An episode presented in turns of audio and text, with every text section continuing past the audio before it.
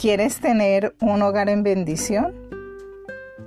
A todas nos encantaría tener un hogar bendecido, ver a, nuestros, eh, eh, a nuestro esposo prosperar, contento, ver a nuestros hijos bendecidos, eh, contentos, victoriosos, triunfando en cada una de sus, en cada una de sus áreas.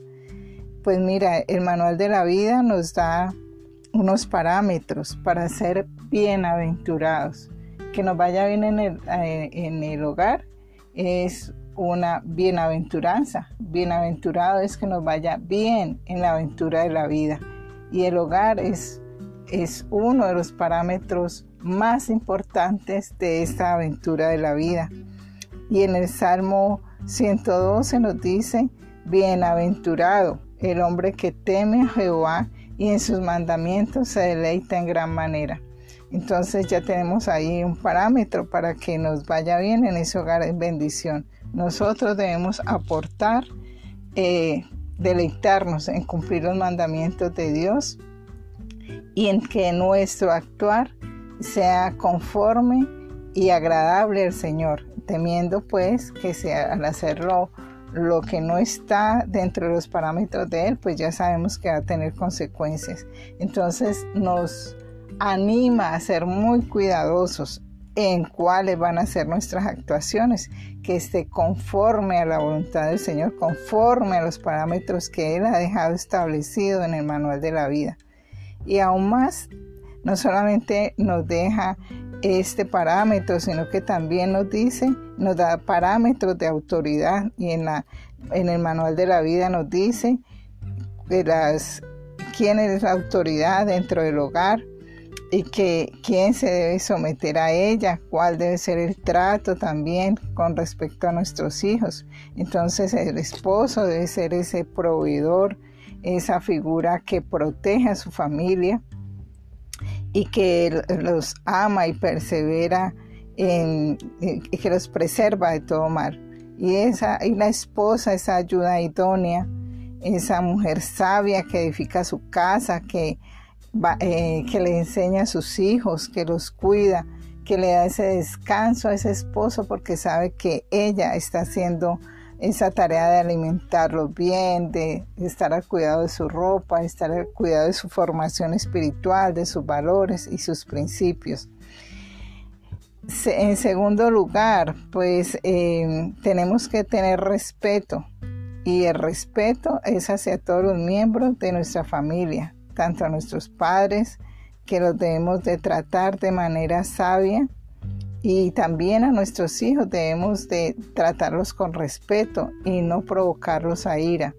Y a los hijos también, el, el, manual de la vida dice que deben honrar a su padre y a su madre y que este es el primer mandato con promesa, promesa de que les va a ir bien y que van a tener larga vida. Cuando dice honra, pues es tratarlos bien, no a los gritos, no con rebeldía, no con patanería. Y a nosotros como padres también nos insta a que nosotros seamos, hagamos eh, uso de la autoridad, pero de una manera eh, respetuosa porque el mejor ejemplo que tenemos de autoridad es Jesucristo, que a través de su palabra nos llena, nos dirige, nos alienta, pero esa palabra no nos, no nos maltrata, esa palabra no nos degrada, por el contrario, esa palabra nos edifica, nos levanta, nos llena de fuerza, nos llena de poder, nos sentimos amados. Es probable que nos sintamos reargüidos, que nos sintamos corregidos, pero nos levantamos con esa fuerza a agradar al Señor. Y en tercer lugar, debemos valorar a nuestra familia. Entonces, tenemos nuestros hijos. Por favor, no los maltratemos. Cuando los estamos hoy maltratando a nosotros, ¿qué estamos construyendo? Estamos construyendo que en sus corazones hay resentimiento, amargura, y después toda esta carga negativa que hemos metido en sus corazones, pues nosotros mismos vamos a sufrir por eso que hemos sembrado en sus corazones. Claro, nosotros sí debemos educar, educar pero con firmeza, pero también con amor.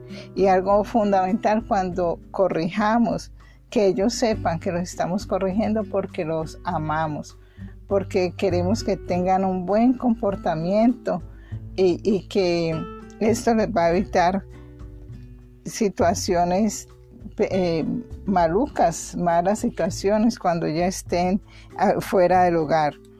Y algo muy, muy importante para que nosotros valoremos eh, a nuestra familia es no llenar nuestra cabeza de todo lo malo que le vemos a nuestro hijo, a nuestra esposa o al yerno, a la nuera.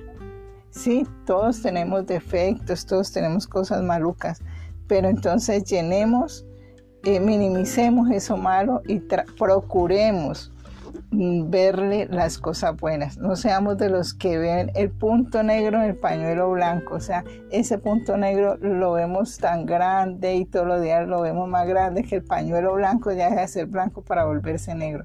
No, ah, eduquemos la mente para buscar lo bueno de las demás personas. Estoy segura que tienen muchísimas, muchísimas cualidades. Tu esposa, tus hijos, tu nuera, tu yerno y el Señor es tan maravilloso que nos dice, si hacemos todo esto, nos da una promesa hermosa que está en el Salmo 112, verso 2 y verso 3. Y dice que su descendencia, ¿sí? Su descendencia será poderosa en la tierra y que la generación de los rectos será bendita. Bienes y riqueza en su casa y su justicia permanece para siempre y que nos restablece, nos resplandece la luz en medio de todas esas, de todas las tinieblas. Entonces, eh, tú quieres tener eh, cumplimiento de esta promesa en, tu casa, bueno, entonces vamos a deleitarnos en el Señor, a temerle al Señor, a que en nuestros hogares haya respeto, que valoremos a nuestra familia y así entonces tendremos eh, una casa bendecida, una casa y una familia de gran bendición. Y que tu familia y mi familia entonces será familias bendecidas, serán familias poderosas en esta tierra. Te damos gracias, Papito Dios, por estas promesas maravillosas, por esta palabra, Señor, que nos edifica, que nos educa y que nos levanta. Los bendigo en el nombre de Cristo Jesús. Amén.